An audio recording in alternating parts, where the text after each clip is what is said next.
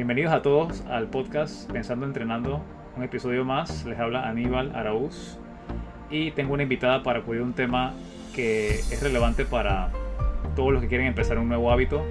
Ella es Margarita Cuadra, psicóloga. Me corrige si la especialidad es clínica, ¿me corriges? Sí, psicología clínica. Así que vamos a hablar el día de hoy principalmente de hábitos, gratificación instantánea, entre otros subtemas relacionados que puedan surgir ahí. Y bueno, quería que nos hablaras sobre tu experiencia para empezar, ¿no? con el ejercicio físico, cómo ha sido el, el, viaje, si has tenido alguna dificultad para que la gente pueda ver tu experiencia. Claro, bueno, definitivamente que mi experiencia con el ejercicio físico ha sido bastante intermitente. Em, he comenzado muchas veces em, y me mantengo eh, en eso por un tiempo. Eh, y luego, pues pasa que uno se llena de actividades, se llena de cosas y también a veces se llena de un poquito de excusas, ¿no?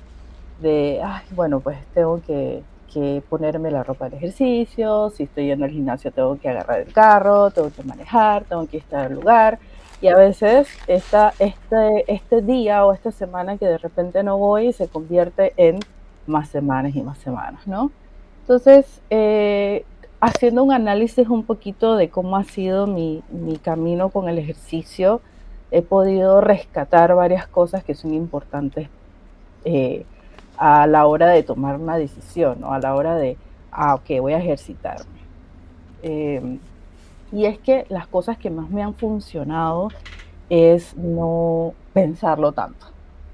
No pensarlo tanto porque, sobre todo que hoy vamos a hablar un poco de gratificación inmediata, em, pensarlo significa muchas veces pensar qué otras cosas me gustaría hacer más que hacer ejercicio.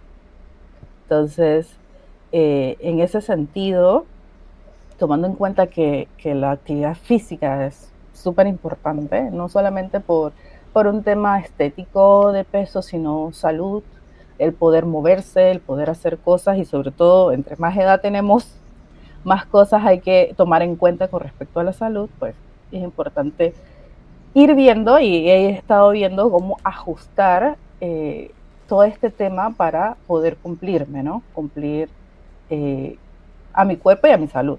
Así que más o menos esa ha sido mi experiencia eh, con el ejercicio físico, eh, empezar de a poco eh, y tampoco forzarse demasiado porque eso también causa un poco de frustración, sobre todo cuando no ves resultados y que va de la mano del tema de hoy, de que muchas veces pues queremos ver el resultado mañana. Empezamos hoy y ya mañana queremos ver una diferencia, ¿no? Sí, te quiero preguntar, ahora que mencionas lo de los resultados, ¿Qué expectativas cuando has empezado a hacer ejercicio has tenido? Y por qué piensas que no se están cumpliendo y cómo es que esa percepción afecta tu, tu, adherencia o tu capacidad de mantenerte en el hábito. ¿Qué es lo que tú esperas que no sucede que hace que desistas normalmente? La verdad es que mm, lo que espero que suceda más tiene que ver con la sensación de, cansancio o de energía. ¿sí? Más que estético de bajé de peso o no bajé de peso, es un tema como de sentirme más con más energía, con, más ganas, como que el hábito de eh, es mi expectativa. Como que, ah, bueno, estoy yendo al gimnasio o estoy yendo o haciendo ejercicio eh, quiero sentirme como con más energía cuando me, despierto, me levanto hago cosas. Y definitivamente que, que cuando vienes de no hacer tanto ejercicio físico, pues eso toma su tiempo. Entonces, eh, creo que eso es un poco lo que te puedo decir con respecto a la expectativa. Em, ¿Qué efecto tiene en mí el que no se cumpla esa expectativa?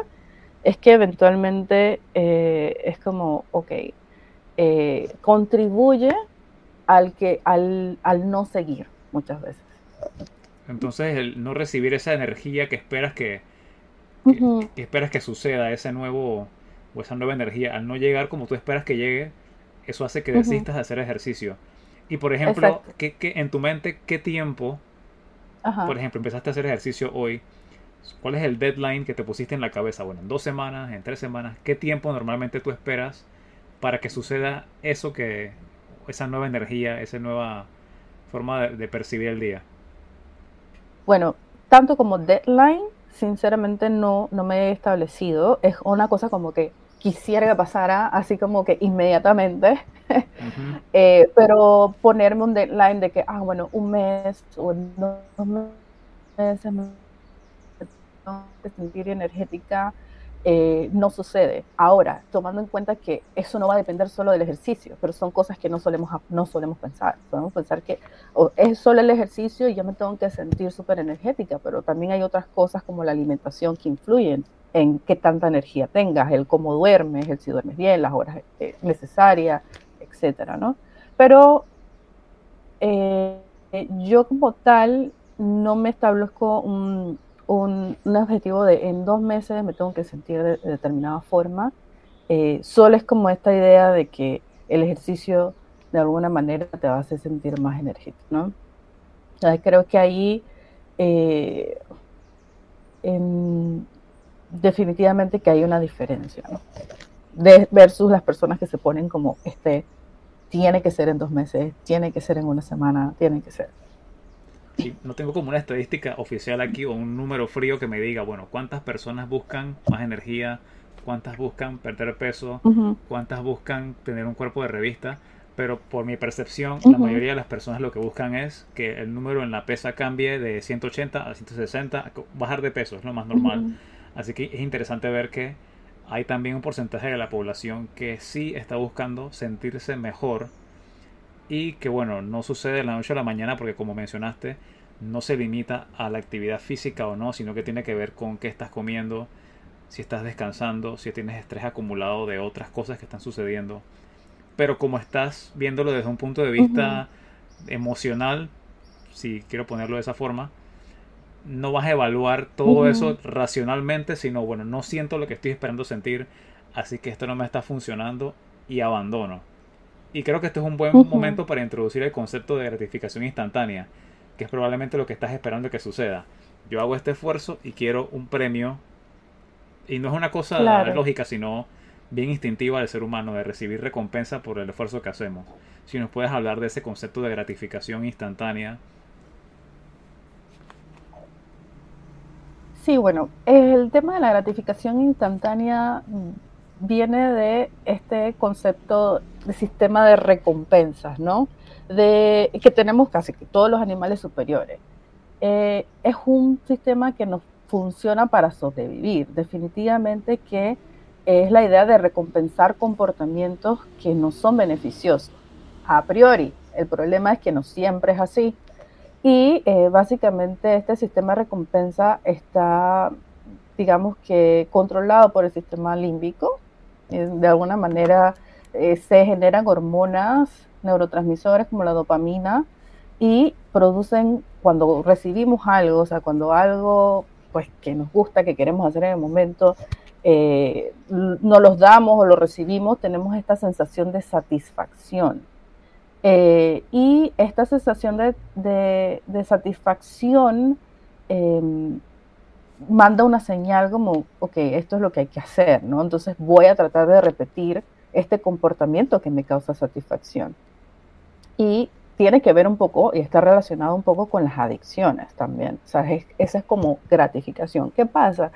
Que así mismo como en las adicciones, cuando consumimos una sustancia necesitamos más y más y más, eh, lo mismo pasa con el recompensarnos con ver la televisión, con quedarnos en el sillón, con em, de repente algo que nos guste comer, eh, de repente vamos a empezar a, esperar tener esa satisfacción cada vez más.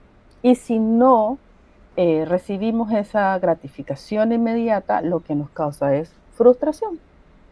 Entonces, eh, podemos ponernos irritables, podemos ponernos eh, molestos cuando no recibimos esa satisfacción, cuando no recibimos esa recompensa inmediata.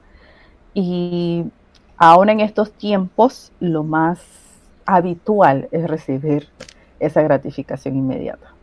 de manera exagerada, porque sí. estamos en una época en la que los estímulos que generan algún tipo de bienestar están en abundancia. Comida mm. súper abundante, eh, de repente los estímulos que recibimos a través del teléfono, videos cortos, reels, shorts, que generan esta, este estímulo de querer ver más y más y más. Y si paramos de verlo nos sentimos aburridos y relacionamos ese aburrimiento con falta de satisfacción. Y así que buscamos nuevamente ese contenido que nos genera ese, ese bienestar momentáneo. Y también puede ocurrir con, si nos vamos a, la parte de las relaciones humanas, estos perfiles de, o este, sin atacarlos o, darles un beneficio, creo que es un fenómeno que ha alterado la dinámica entre cómo actúan las personas entre sí. Estas, estos perfiles de citas en los que ves un millón de personas aparentemente disponibles, pero no siempre es en realidad así. Así que se me ocurre que son nuevos estímulos para los cuales no estamos adaptados como especie y que nos está costando como reaccionar ante tanta disponibilidad de, todo.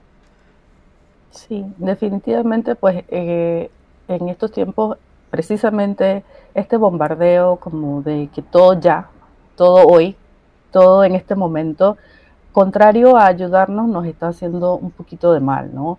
Eh, que no es que la gratificación inmediata esté del todo mal, pero sí tenemos que tener como esa parte bien consciente de qué nos estamos gratificando, para qué.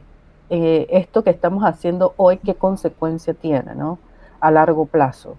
Eh, este momento en donde yo estoy recibiendo esta satisfacción inmediata, que pueden ser cinco minutos, cinco segundos, eh, cómo va a impactar a largo plazo lo que yo quiero, lo, que yo quiero lograr, ¿no?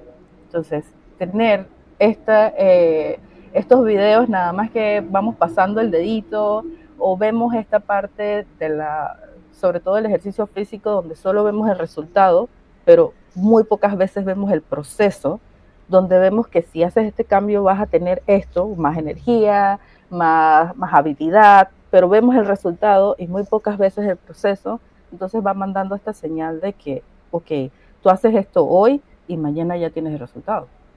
Y realmente eso no sucede así en la realidad. Y cada vez nuestro cerebro va perdiendo la capacidad de esperar, va perdiendo la capacidad de eh, esperar el resultado, esperar y que, ese resultado conlleva un esfuerzo también, que era lo que comentabas, como la parte del esfuerzo, de que eh, para tener ese, esa, mm, eso que queremos requiere un esfuerzo y ese esfuerzo tiene que ver con retrasar la gratificación. Tiene que ver con, ok, me tengo que levantar, tengo que hacer esto, quizás no me guste, quizás no se sienta del todo bien, pero eh, pues si no, no hago este esfuerzo en este momento y tomo esta decisión, eh, no voy a obtener la gratificación a largo plazo, que es más duradera que la que me dura cinco segundos o cinco minutos. Definitivamente. Te quería preguntar algo ahí antes de continuar, porque de repente para los que nos escuchan puede ser un término ajeno y quiero ponerlo como en el lenguaje más simple para que la gente lo pueda visualizar, ¿qué es el sistema límbico? Ok, el sistema límbico básicamente es el que controla toda la parte de las de los emociones, de los neurotransmisores, de, de las reacciones mm, del placer. ¿Sí? O sea, toda la parte de placer, toda la parte de gratificación tiene que ver con el sistema límbico. Ok, y tiene que ver con lo que dijiste, de que recibimos un estímulo, ya sea que lo buscamos o recibimos de la naturaleza o del ambiente, y esa satisfacción nos refuerza que debemos, debemos seguir buscando ese, ese estímulo, ese hábito, y es más relacionado con, a nivel primitivo, con supervivencia. Se me ocurre, por ejemplo, que comemos, esa, esa comida nos genera satisfacción, y el sistema límbico nos refuerza de que debemos seguir buscando la comida, por cuestiones de supervivencia. O buscando, no sé, pareja para la reproducción. O buscando refugio. Y todos esos pequeños estímulos que recibimos como... Es como un mensaje del sistema de que, que nos dice, esto está bien, sigue haciéndolo. Que nos garantiza la supervivencia. Exactamente, es que básicamente el sistema límbico está ahí y, y, esta parte de la gratificación precisamente para sobrevivir, ¿no? eh, la idea, como decía en algún momento, es tener o repetir esos comportamientos que nos, que nos eh, benefician en algo. Que, se ha distorsionado ahora y no es que nos beneficien, sino que han sido artificialmente puestos en, la civilización o en la sociedad humana y ahora no siempre representa supervivencias, sino adicciones posiblemente. Obviamente que el sistema límbico, pues obviamente no, para muchas personas no es tan obvio, pero él recibe todos los estímulos ambientales, ¿sí? Y da una respuesta emocional como miedo, alegría, enojo, tristeza. Obviamente que hay otras partes del cerebro que regulan eh, las emociones, pero pues ahí es donde se procesan. Está la amígdala, eh, que también juega parte de, este sistema, ¿no? Y es parte de, de lo que de alguna manera nos hace como engancharnos a o no engancharnos a, ¿sí? Si de repente yo veo un estímulo que, es em, peligroso, pues mi sistema límbico va a comenzar a trabajar y va a decir, bueno, tengo que reaccionar ante este sistema peligroso. ¿Puedes darnos un ejemplo de ese peligro? Puede ser de repente eh, algún depredador, puede ser un olor, puede ser un sabor.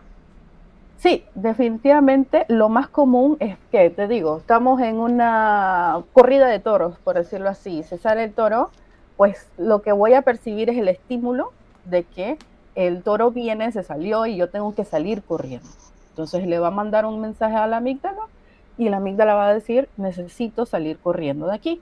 Entonces va a comenzar a mandar sangre a las extremidades, ahí yo no necesito comer, yo no necesito hacer la digestión, yo no necesito eh, realmente pensar, yo lo que necesito es correr, ¿sí? Que esto es el sistema o la reacción de pelea o vuelo, si no me equivoco. Exactamente. O sea, es la reacción. Y muchas veces esta, esto, por lo menos en la ansiedad, eh, la persona percibe un peligro que, no, que muchas veces no es real, ¿sí? Pero el sistema lo, lo, lo procesa y la amígdala lo procesa de esa forma. Sí, que tiene que ver con esta, esta abundancia de estímulos, ¿no? Ahora, la percibimos como un estrés constante o una hipervigilancia, que es lo que nos lleva a los estados de ansiedad y estrés. También, de alguna manera, pues ahí también se ve toda la parte del aprendizaje, ¿no? Aprendemos a que un estímulo es positivo o negativo. Interesante, son muchos, muchos conceptos aquí que pueden ser de repente para los que nos escuchan complicados, pero estamos tratando de aterrizar la idea de de la gratificación instantánea y luego vamos a hablar de la gratificación demorada a más profundidad. Ajá. Entonces, a ver, si yo aprendo, o sea, si, obviamente que todo esto viene de estímulos, cómo procesamos esos estímulos, si, si yo de repente, como, como hablamos de, de mi experiencia con el ejercicio, percibo que el ejercicio es un estímulo aversivo y estoy aprendiendo que es algo como negativo, como que no importa que yo haga esto, igual no voy a tener la gratificación o lo que quiero, comienzo, ah, también interviene esa parte del aprendizaje, ¿no? Eh, de que, pues, mm, estoy haciendo esto y no recibo lo que quiero, entonces simplemente me voy a lo que considero un estímulo positivo, que es, no sé, quedarme sentada viendo una serie en, mi casa y simplemente ver tres capítulos de la serie, versus este estímulo que, que estoy aprendiendo, que es como que Mm, no me hace tanto bien o no, aunque lógicamente podamos saber por evidencia de que el ejercicio es bueno, lo que yo estoy recibiendo, lo que yo estoy aprendiendo es otra cosa. Entonces, cuando lo pongo una balanza entre el estímulo eh, que para mí interpreto como positivo, que es quedarme viendo tres episodios, versus esto que es esforzarme, que es obligarme a hacer algo que no siento tan tan rico y tan bueno y tan todo, entonces elijo quedarme viendo los tres episodios. Claro, esta lección no ocurre como me estás diciendo de manera racional, sino como tú la percibes, puede ser emocional, y el sistema interpreta de que este conjunto de hábitos no me da satisfacción y esto sí, así que voy a perseguir los que sí me dan satisfacción en el momento, que en este caso ver la serie o la película o hacer otra cosa que no sea ejercicio. Y esto es gratificación instantánea. Ahora quiero profundizar en gratificación demorada, que es eso que me dijiste que tiene que ver con esperar en tiene que ver con proceso, tiene que ver con mucho más tiempo, pero con una satisfacción más duradera que, la gratificación del momento. Quiero que me hables un poco más de eso. Ok. Básicamente, la, la gratificación retardada está relacionada con habilidades como la paciencia, como el control de impulsos, el autocontrol, la fuerza de voluntad y está relacionada con la autorregulación emocional. ¿sí? Es, lo contrario a la gratificación inmediata. ¿Qué pasa con la gratificación retardada? Es que definitivamente, eh, te pongo un ejemplo, mi gratificación inmediata sería, yo me quiero ir de viaje para Europa, por decírtelo. Y yo sé, lógicamente, que si yo me voy de viaje y voy a ver los lugares que, que más me gustan y todo lo demás, y me voy por un mes, yo sé que en ese mes voy a pasarla súper bien. O sea que probablemente de los 30 días del mes, 29 días van a ser en los que me voy a sentir muy bien. Pero ¿qué pasa? Para yo irme de viaje necesito ahorrar dinero. Y de repente yo digo, chuso, pero me quiero comprar unos zapatos. Y eso ahorita me causaría mucha emoción me causaría, ay, bueno, me compró los zapatos, pero esa compra de esos zapatos representa menos dinero para viajar. Y de repente otro día, bueno, quiero ir a un restaurante y quiero comerme X cosa que es cara, ¿no? Y bueno, agarro del dinero y, ¿sí? Eso es un momento. Y ese momento dura la hora que me comí, eh, la comí en el restaurante, la puesta, la comprada del zapato, solamente la acción de comprar el zapato, ni siquiera de usarlo, solamente la acción duró lo que duró. 10, minutos de pagarle a, la persona, a la cajera y listo. Ahí se acabó. Entonces, yo estoy, no estoy, no estoy retrasando una gratificación, sino que estoy simplemente gastando dinero. Y estoy de alguna manera sacrificando una gratificación más duradera que es irme de viaje por 30 días. Claro, me gusta este ejemplo, es bien práctico de visualizar. Estás sacrificando el futuro que es, tienes que tener más paciencia, está mucho más adelante, no es, en la primera media hora de aquí a, no es de aquí a media hora, sino de aquí a dos meses, seis meses sacrificando ese, ese bien mayor, que es el viaje a Europa que te gusta más y que requiere más sacrificio, por el zapato que te lo puedes comprar en la mañana, hoy, o la comida que puedes gastártela, no sé, hoy mismo también. Y es una... Exacto. Cambias una por otra. Exacto. Y definitivamente si lo pones en, en, en cuestiones de qué tanto, qué tan bien me voy a sentir, ¿qué es lo que te digo? O sea, me voy a sentir bien 28 días de los 30, por decirte así, versus 10 minutos o una hora de comida. ¿Sí? Entonces cada vez necesito gastar más o hacer más de lo poquito y voy perdiendo de vista esa, esa parte eh, más duradera, ¿no? Y lo mismo pasa eh, en el ejercicio, ¿no? Hoy yo estoy sacrificando esta hora de, ejercicio por hacer otra cosa que me, suena más, más gratificante en el momento, pero estoy perdiendo de vista cómo me voy a sentir a largo plazo, ¿sí? O cómo me voy, dependiendo de la meta, ¿no? Cómo me voy a ver, cómo me voy a sentir, qué va a ser más duradero que estos 10 minutos, 15 minutos, una hora de hacer otra cosa distinta. Sí, y en esta línea puedo pensar en, por ejemplo, mi caso en el que ya tengo un hábito y para mí no es difícil comprender la importancia del sacrificio momentáneo de esa hora de ejercicios o de la elección de ciertas comidas que de repente me toman más tiempo cocinar que pedir algo por, por una aplicación que ya está prehecho. Y yo hago esos pequeños sacrificios ya de manera prácticamente automática porque he entendido el beneficio y estoy como programado. Pero ¿cómo le dices a una persona que viene a una consulta contigo? Oye, quiero mejorar mis hábitos, quiero empezar a hacer ejercicio, pero me cuesta por estas razones, porque eh, prefiero comer algo que me gusta, porque prefiero quedarme en la casa viendo una serie. ¿Cómo te metes en la cabeza de esa persona para tratar de hacerle ver que la gratificación demorada es superior o vale más la pena que la instantánea?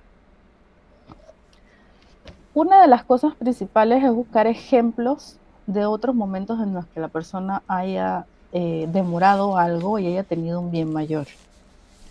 Eh, por ejemplo, y aunque suene así como tan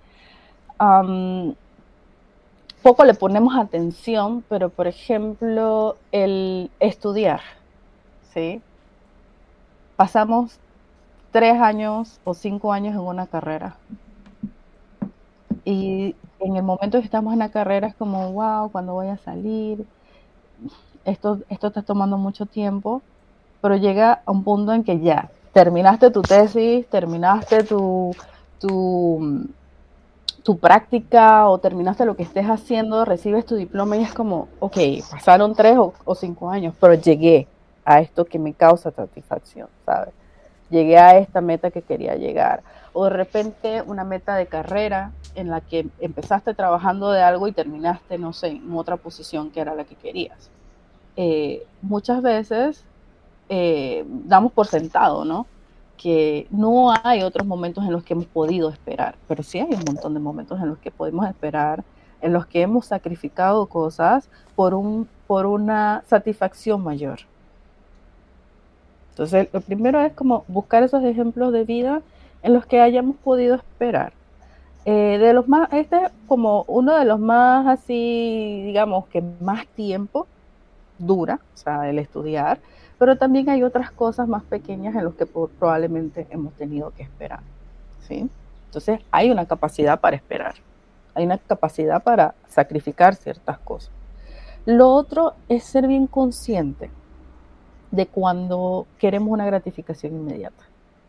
Es como monitorearlo ¿Cuándo tengo esos impulsos? ¿En qué momento se dan esos impulsos? Eh, ¿Qué estaba pasando en mi día que me dan estos impulsos como de gratificarme inmediatamente? Estaba muy estresado, tuve una discusión, un problema, estoy bien o mal emocionalmente. O sea, es como poder monitorearlo para darte cuenta cuando está pasando. ¿Sí?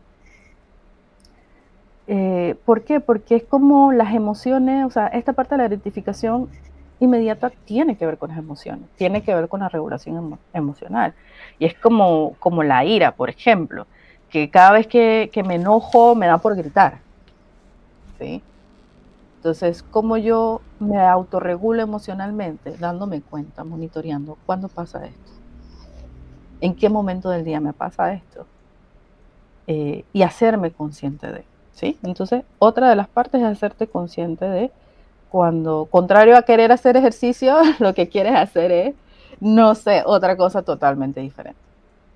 Entonces, estar como eh, presente en eso que está sucediendo. Me gusta esa forma de, de, cómo ilustraste el ejemplo de la escuela y la universidad, porque podemos decir que prácticamente todos hemos pasado por una experiencia de ese tipo. Así que puede ser relacionable para la persona. Ah, sí, yo pude hacerlo en este momento. Así que si pude hacer esto que duró 6 años, 7 años, la, escuela primaria, secundaria, una carrera universitaria, entonces ¿por qué no voy a poder con esta otra cosa que a lo mejor son 6 meses, o 3 meses, o un año, que puede ser implementar un hábito de ejercicio físico en este caso? Y pensé también cuando mencionaste de monitorear, en qué momentos buscamos gratificación instantánea y puedo pensar haciendo memoria aquí, que yo, por ejemplo, soy súper fan de las galletas, de casi todo tipo, pero yo reconozco de que no me hace bien comerlas todos los días o súper frecuentemente. Y ya, por ejemplo, he identificado momentos en los que no soy capaz de frenarme. Porque una cosa es elegir un día de la semana. Bueno, el sábado quiero comerme un par de galletas porque en la vida también es momentos de gratificación instantánea. No todo es demorar todo. Hay momentos en los que sí es válido. Porque también está el bienestar humano está la celebración, está muchos componentes de la vida que no son solamente disciplina y esperar, sino que es válido. Y he identificado que en los momentos que no puedo frenarme es cuando estoy bajo mucho estrés psicológico, cuando no he dormido bien o cuando pasé, por ejemplo, por un enojo. La reacción es buscar algo gratificante inmediatamente para compensar. No sé si te suena familiar este tipo de comportamiento con personas que has atendido. Sí, lo hacemos con todo, lo hacemos con todo tipo de, situaciones, ¿no? es una forma, mm, de alguna manera adaptativa, que tenemos como de regular esas emociones, ¿no? Como que hoy me fue súper mal o hoy estoy de esta forma, entonces lo que voy a hacer es hacer algo para compensarlo. Em, y definitivamente que darte cuenta de eso es, sumamente importante porque te permite por adelantado ver qué puedes hacer, que no sea solamente la gratificación inmediata. O sea, debe haber otras cosas, inclusive si es una gratificación, tiene que ser necesariamente siempre galletas o puede ser otra cosa. Entonces, em, poder identificar eso es algo que le recomiendo a las personas también hacer, como que monitorearse para entenderse mejor, o sea, como entender qué es lo que está sucediendo. Em, y también que somos humanos, ¿no? En algún momento, pues vamos a ceder esa gratificación, es necesaria muchas veces también para poder eh, sentirnos un poco mejor. Lo importante es ver cuáles son los pros y los contras de esto. Esto es algo que puedo hacer cada vez que sucede o es algo que le tengo que prestar atención. ¿sí? ¿Cuál es la consecuencia de, que cada vez que me sienta estresado me coma una dona? Sí, ¿cuántas veces a la semana puedo experimentar eso? ¿Siete veces? ¿Una vez por día? ¿Siete donas? Claro, y es que las emociones siempre van a estar, o sea, vamos a experimentar todas las emociones en algún momento. Vamos a estar enojados, vamos a estar ansiosos, vamos a estar tristes, vamos a estar felices, vamos a estar Vamos a, vamos a pasar por toda esa gama de emociones y, y sí, hay que sentirlas y hay que, que, poder estar en contacto con ellas, pero es necesario que cada vez que estamos en contacto con las emociones, lo que busquemos inmediatamente es apagarlas con algo más. Sí, y de repente el recurso que usamos para apagar esa emoción negativa no siempre tiene que ser eh, algo instantáneo que nos haga mal, puede ser algo que nos haga bien. Puedes ponernos ejemplos de, qué recursos podemos utilizar para regular esa emoción sin que el impacto de lo que usemos sea negativo. Ok, depende de las emociones, porque cada emoción es distinta. Digamos que pero vamos, vamos a decir, sí, vamos a decir estrés, vamos a decir me pongo muy ansioso, estoy pensando en muchas cosas, me siento muy mal, estoy entrando en una crisis.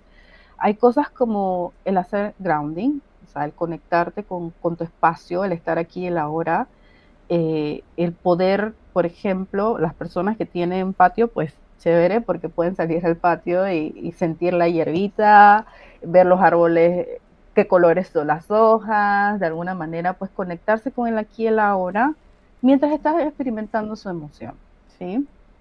Eso te permite tener un poquito de luz solar y te permite tener como un poquito de, energía y sacarte de ahí. Eh, puedes buscar cosas que, te gusten, eh, que no necesariamente sean dañinas para tu salud. Una canción que te guste y simplemente pues escuchas esa canción. Eh, puedes, si ya estás muy desregulado emocionalmente, puedes cambiar la temperatura de tu cuerpo. Definitivamente eso no te va a hacer mayor daño. ¿Y cómo cambiar la temperatura de tu cuerpo? Pues si estás muy ansioso, estás muy en crisis, puedes agarrar eh, un bowl o una, un, no sé, me ayudas ahí. Eh, eh, un tazón. Un, un tazón. Un plato grande. Ajá, y agarras agua fría con hielito y la pones allí y sumerges tu cara en, el bowl. Mm, ¿Y qué produce eso? Un efecto de buceo. Y aparte, pues el agua fría hace un cambio de temperatura. ¿Qué hace el efecto de buceo? Baja tu ritmo cardíaco si estás muy ansioso. ¿sí?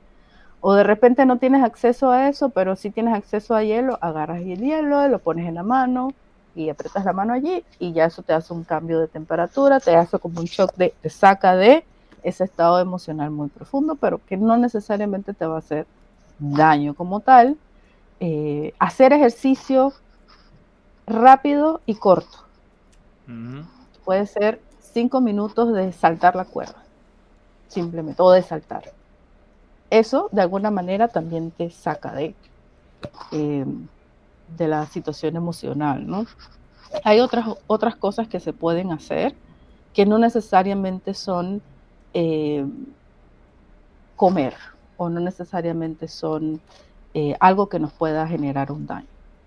Sí, porque incluso algunas personas reaccionan con ganas de comer, otras de repente reaccionan tirando las cosas, golpeando la pared, puede ser más extremo, ¿no? Puede ser incluso agredir a otra persona, así que voy a, recapitular aquí los, los, recursos que mencionaste para que sea fácil de, de, apuntar y escuchar para los que están en el podcast.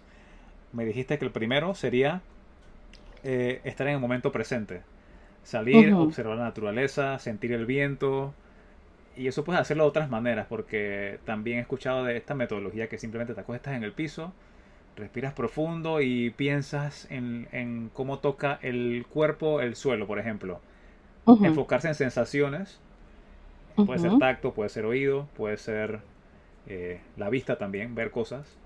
El segundo recurso que mencionaste fue cambiar la temperatura, que puede ser usando un plato grande con agua fría y sumergiendo parte de la cara en ese, en ese plato de agua fría y eso inmediatamente baja tu ritmo cardíaco y digamos que tiene que ver con cómo percibes el estrés en ese momento. Y el otro recurso que mencionaste fue también usar el frío, pero por ejemplo apretar hielo en la mano. Y me atrevo a agregar otro, o que lo mencionaste, que es el grounding, que es estar descalzo, pero tiene que ser en superficies naturales como hierba, arena, tierra. Así que si tienen patio es un buen recurso. Sé que suena hippie, pero yo lo he experimentado y junto con respiración, definitivamente después de 3-5 minutos, siento cómo me saca del estado de estrés. Y puedo agregar otra más, que sería respiración diafragmática. Eh, me gusta mucho el método de la caja, que es inhalar profundamente, inhalando la barriga 4 segundos, manteniendo 4 segundos, expulsas en 4 segundos y nuevamente mantienes 4 segundos. Por eso se llama la caja o box breathing, que, que es 4, 4, 4, 4. Y puedes también intentar otros patrones de respiración de, diafragmática. Y el último, que es el ejercicio de alta intensidad, pero de corta duración, que puede ser saltar la cuerda. Para personas que de repente no tienen la condición física, simplemente hacer 10-20 sentadillas puede representar un esfuerzo de alta intensidad que dura menos de un minuto. Así que son recursos que podemos utilizar para regular nuestras emociones en estados de estrés de, diferente tipo para no caer en conductas nocivas. Me gusta esta, este recurso. Sí, y definitivamente que también te sirve en el momento porque vamos que la gratificación inmediata también es esa necesidad de accionar sobre algo, esa parte impulsiva de es como que necesito saciar o hacer esto. Em, y definitivamente que poder regular eso también es importante. O sea, poder regular, ok, ahorita quiero tener un resultado ya. Y si no lo tengo ya, me frustra. Esa frustración la podemos manejar igual con estrategias de regulación emocional. ¿Sí?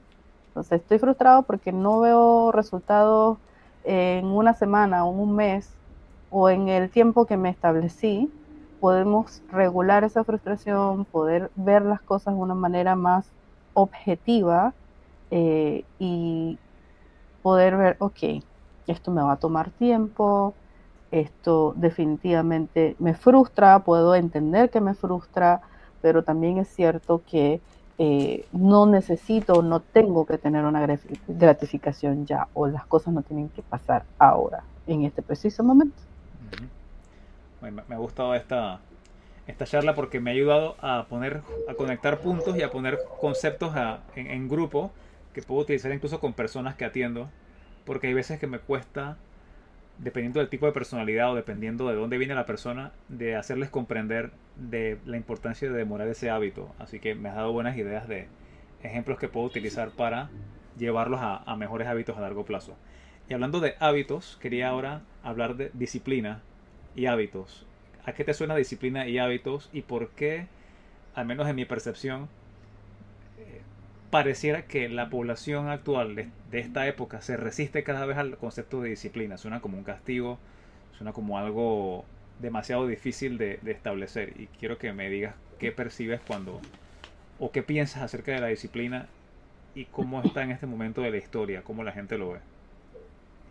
Bueno, la disciplina Tú mencionaste esta parte del castigo, ¿no? Como que disciplina y, quizás lo asociamos de alguna forma al castigo por, porque ya venimos con la escuela que dice acción disciplinaria, tienes que tener disciplina y disciplina se traduce en te tienes que portar bien, ¿no? Sí. O tienes que hacer las cosas que tienes que hacer porque yo lo digo. Suena como tedioso. Y, Ajá.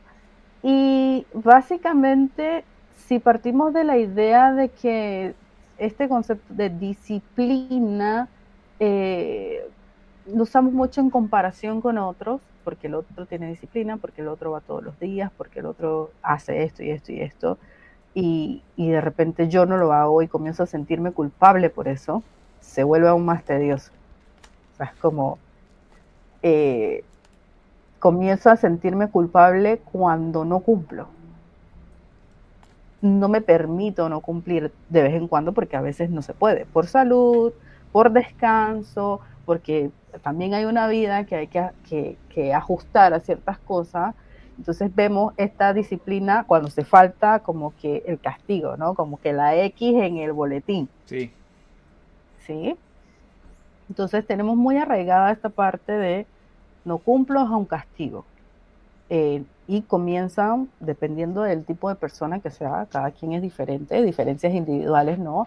Pero hay personas que cuando no cumplen con esta parte, eh, dicen, bueno, voy a hacer ejercicio cinco días a la semana y un día fallan, ya eso es, se acabó el universo, porque es que no tengo disciplina. ¿Sí? Y viene el castigo, viene esta parte donde digo, no puedo y me pusieron la X en el boletín.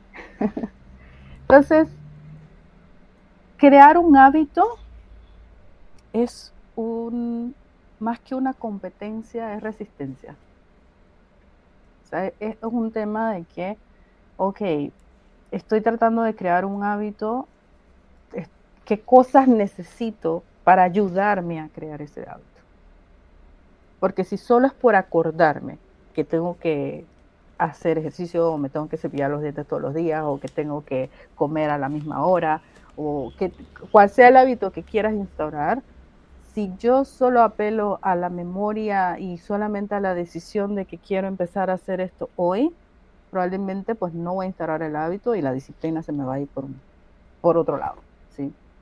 Entonces yo también necesito estructurar cómo yo me voy a ayudar con eso. ¿Qué necesito? Un calendario, ¿qué necesito? Un recordatorio, ¿qué necesito? Compañía o necesito hacer las cosas solo en qué momento del día me es más fácil hacer las cosas, eh, porque esas son cosas importantes a saber para crear disciplina y hábitos. Porque es irreal que yo diga, ok, voy a ser una persona disciplinada y para ser disciplinada yo voy a hacer ejercicio todos los días a las 7 de la mañana. Pero estoy yo consciente que a las 7 de la mañana realmente me voy a levantar y voy a tener la energía para hacer ese ejercicio? Claro. Entonces, es importante conocer cuáles son tus tiempos en el día para poder ayudarte con eso. Sí, me parece interesante que has enumerado mm. cosas que para mí ya son prácticamente que eh, inconscientes o están ya programadas que ni siquiera las considero porque ya yo sé en qué momento del día tengo más energía, ya yo sé qué días puedo, qué días no puedo. Ya yo sé que si no puedo, no es porque no quise, sino porque surgió algo y no viene la acción disciplinaria, esa punitiva en mi cabeza. Así que ya para mí no es difícil simplemente continuar. Pero para los que están empezando, este tipo de, de, de setbacks o de, digamos que de obstáculos, sí representan que eventualmente abandonen el hábito y no logren generar esa adherencia, en este caso el ejercicio físico. Entonces, podemos enumerar también qué cosas pueden ayudar a mantener un hábito. Dijiste que identificar qué momento del día realmente se ajusta a mi realidad. Sí. Ese es una. ¿Qué, ¿Qué momento del día se ajusta a tu realidad? Em, ¿Qué cosas necesitas para, para poder cumplirte? Compañía, puede ser que te quedes cerca de la casa, puede ser que tengas que adquirir el compromiso de pagar la mensualidad para poder en tu mente eh, ponerte como la meta de realmente voy a hacerlo y no como que cuando surja la, emoción, ¿qué más puede ser? Inclusive, inclusive, disculpa, cuando surge la emoción, o sea, cuando surgen las ganas, aprovechalas. Aprovechalas. Es como, ok, aprovechalas, porque ese, ese impulso que tienes de hacer algo que realmente tú tienes como en la lista de cosas que hacer y de repente ahorita te dieron ganas de hacerla, aprovecha, porque eso también le suma a, ok, pude cumplirme. ¿sí? Quizás fue por el impulso de momento de que hoy tenía la energía para hacer este, esta, no sé, este ejercicio, pero aprovechalo, porque es lo que le va sumando también a la mentecita de, ¿sabes qué? Sí pude, sí lo logré, sí lo hice. Entonces también es importante aprovechar ese impulso. Por eso decía que el sistema de recompensa, gratificación o, la impulsividad no es del todo mala, pero es como aprovechar ese, esa, esa parte, ¿no? Porque si ahorita mismo me dan ganas de hacer ejercicio, la gratificación inmediata de esas dame ganas es hacerlo. ¿Sí? Y suma a ese hábito que estamos buscando para la gratificación más grande de morada que, es salud en este caso. Exactamente. Entonces, digamos que es por eso evaluarlo, por eso evaluar, ¿sí?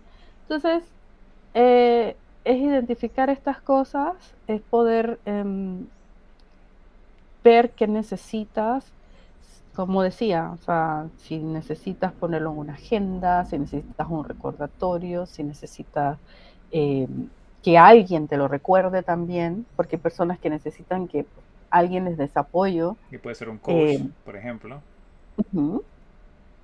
Entonces poder ver esas cositas y, ser consciente de que es lo que te acerca más a tus objetivos. A veces no es lo más, más placentero o lo más económico o lo más de todo, pero es lo que te acerca más a tus objetivos cumple con ese bien mayor. Y aprovechando esta, este espacio, quería, desde mi perspectiva de entrenador de acondicionamiento y fuerza, aportar a esta, a esta lista de cosas que pueden contribuir a crear o mantener el hábito a largo plazo, porque mencionaste puntos desde, desde la perspectiva de un psicólogo clínico que viene con la emoción y con agendar eh, momentos del día y con buscar factores que contribuyan al hábito pero puedo apuntar un par más, que sería, si vas a empezar a hacer actividad física, mi recomendación siempre es que empieces con cosas bien simples y fáciles de cumplir. Porque si empiezas con una lista compleja que te dura una hora, hora y media, lo más probable es que no tengas la condición para completar esa, esa sesión de ejercicios y te vas a ir desmoralizando y lo vas a dejar. No vas a tener adherencia. Eh, también si tienes la capacidad de adquirir el servicio de orientación por parte de un profesional, es muy buena idea porque te vas a ahorrar, digamos que, mucho del ensayo y error de qué te sirve y qué no te sirve.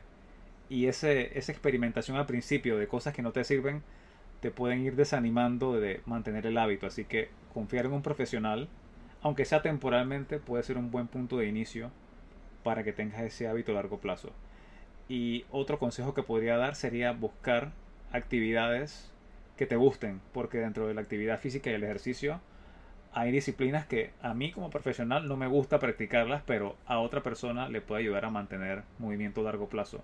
Si te gusta el yoga, haz yoga. Si te gusta eh, el levantamiento de pesas, haz levantamiento de pesas. Si te gusta caminar en un sendero, son todas actividades válidas que te pueden contribuir a generar y mantener hábitos a largo plazo. Porque si te metes en una actividad que te dijeron que era buena, pero no te gusta, te dijeron que, bueno, métete en clases de boxeo, pero no te gusta el boxeo, nada en contra del boxeador o la persona que practica esta actividad, pero te aseguro que lo vas a dejar a la primera semana o a la segunda y no va a ser placentero, no vas a aprovechar ningún beneficio.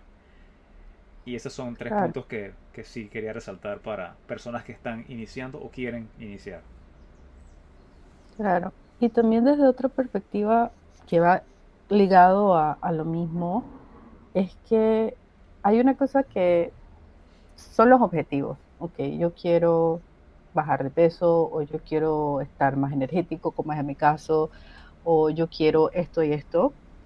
Eh, pero también hay una parte que son los valores, ¿no? Y los valores no, no desde la perspectiva del respeto, no desde la perspectiva de los valores que conocemos de la escuela, sino valores de tu vida como quiero ser una persona más saludable. Ok, ¿qué implica ser una persona más saludable? ¿Por qué? Porque ser una persona saludable no se termina en el tiempo.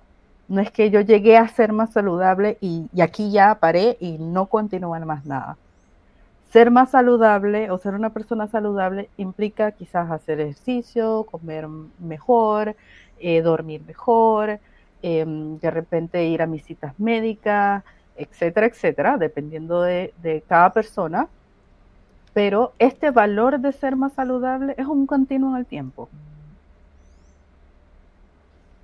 Entonces, sí, es un continuo. No llegaste y ya, tienes, tienes que ahora que llegaste, tienes que mantenerte. Exacto. Entonces es un continuo en el tiempo en el que puedes agregar cosas o quitar cosas dependiendo de cómo vas, vas en tu vida, ¿no? Y esos mismos valores, eh, esto es para el cuerpo, la mente y también para tus relaciones sociales, para tus relaciones o tu, tu idea profesional, como profesional, cuáles son tus valores, ¿no? Y qué implica o qué actividades implica tener esos valores en tu vida. Entonces es importante también identificar cómo yo me visualizo, qué, es esta persona hoy, cómo se visualiza más adelante, eh, en todos los aspectos de su vida, ¿no? Tanto en salud física, mental, como en sus relaciones con su familia, su pareja, amistades, o su relación con el trabajo, eh, dónde quiere estar. Y que esto es a largo plazo, obviamente, pero que implica estas cositas que dijiste, bueno, de separar como en pedacitos cortos, como, ok, entonces, no me voy a, no voy a poner esto de una hora y media, voy a poner esto de tanto. No voy a hacer este ejercicio tan, tan, eh, con superpeso, tengo que empezar de lo más poquito a, a, lo, a lo más pesado, ¿no? Entonces, verlo desde la perspectiva de que esto que yo visualizo, me visualizo, en un futuro lleva estos pasos en los que tengo que comenzar hoy, pero que va a ser un continuo. No es que ya llegué, o que es mañana, o que es ya, sino que es un continuo. Sí, esto de visualizar dónde estoy y dónde quiero estar, rara vez coincide. Casi todo el mundo tiene algún área de oportunidad en la que, bueno, estoy en este trabajo, pero no me gusta este horario. Quiero un trabajo con mejores horas o quiero vivir en un lugar distinto al que vivo, o quiero estar eh, tener un estado de salud física distinto al que estoy. Entonces es visualizar dónde estoy ahora mismo, dónde quiero estar y para estar en ese lugar nuevo que quiero estar, qué necesito. Y en base a esa necesidad que, que implica o que significa llegar a un lugar nuevo, qué tengo que hacer.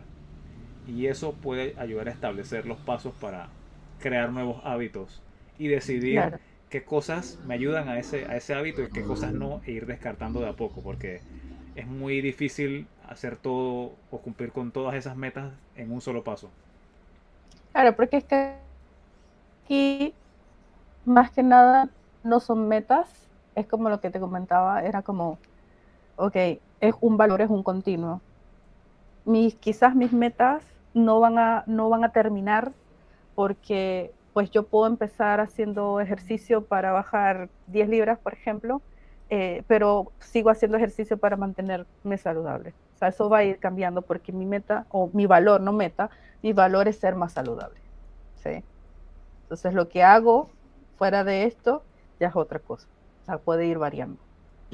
Entonces, eh, es importante poder identificar esos, aspectos de la vida eh, que todos están interrelacionados para poder, digamos que avanzar y, un poco manejar el tema de la frustración. Sí, me gusta ese concepto de valor que es un continuo en el tiempo, o sea, que no termina, que se mantiene, y que el concepto de meta puede ser eh, como fragmentar eh, pasos que vas a ir dando que te acercan a mantenerte en ese continuo. La, meta, entre comillas, es mantenerte en el continuo. Puede sonar complicado, pero no es que llegaste y te quedaste ahí, sino que el trabajo es mantenerse en ese, en ese camino. Exactamente. O sea, porque lo que quieres es estar, en este caso, saludable. Entonces, eso, no se acaba. eso va a ser un Eso no se acaba. Exactamente, eso no se acaba. es un trabajo constante. Sí, y eso es lo que ayuda a mantener esa, esa motivación intrínseca al final. ¿Por qué estoy haciendo esto todos los días? ¿Por qué me acuesto temprano cada vez que puedo? Y es porque quiero mantenerme en esta posición. versus si, si, no lo hago me aleja de ese estado ideal que, que tengo en mi mente. Exactamente, exactamente. Me aleja de estar saludable o me acerca a estar saludable versus que todo el tiempo esté fijado en tengo que bajar 10 libras mañana. Que, que esa es una motivación ya extrínseca, que es como bien efímera.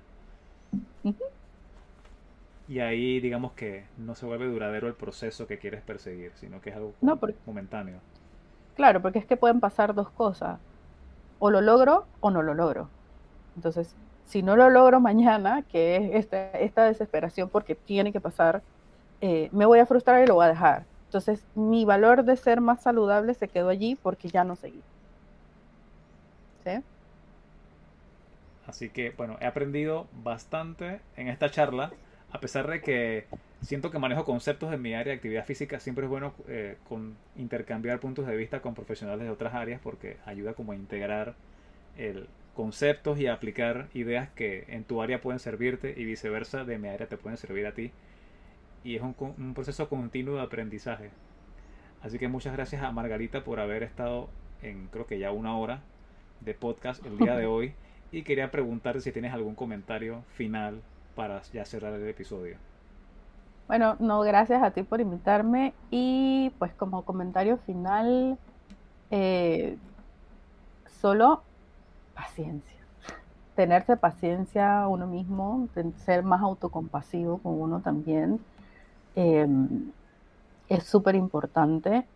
Eh, definitivamente que em, empezar a hacer ejercicio físico o empezar a crear un hábito muchas veces es complejo solamente de pensarlo, pero como dije en algún momento, más que pensarlo, hacerlo vamos a hacerlo y, tener esa paciencia y esa habilidad de, manejar la frustración de muchas veces no tener las cosas ya. Ya creo que aquí hemos dado bastante tipsitos de, de cómo poder autorregularse y paso a paso, piano piano. Me gusta. Bueno, si quieres puedo dejar tu información en la caja de descripción para personas que te quieran consultar, porque si lo tengo entendido que, que atiendes de forma virtual o, o ya no. Atiendo virtual y presencial, sí. Así que puedo dejar en la descripción el Instagram de Margarita para que la contacten si están interesados en servicios de psicología clínica y otro tipo, o solamente psicología clínica. Eh, psicología clínica y bueno, muy prontamente sexología clínica. Ok, así que dejaré la información de Margarita para que la contacten si están interesados. Gracias a todos por estar acá en el episodio de hoy de Pensando Entrenando. Ya son 18, si no me equivoco. Así que gracias por su atención y espero que esta información haya sido útil y la puedan aplicar. Así que hasta luego a todos.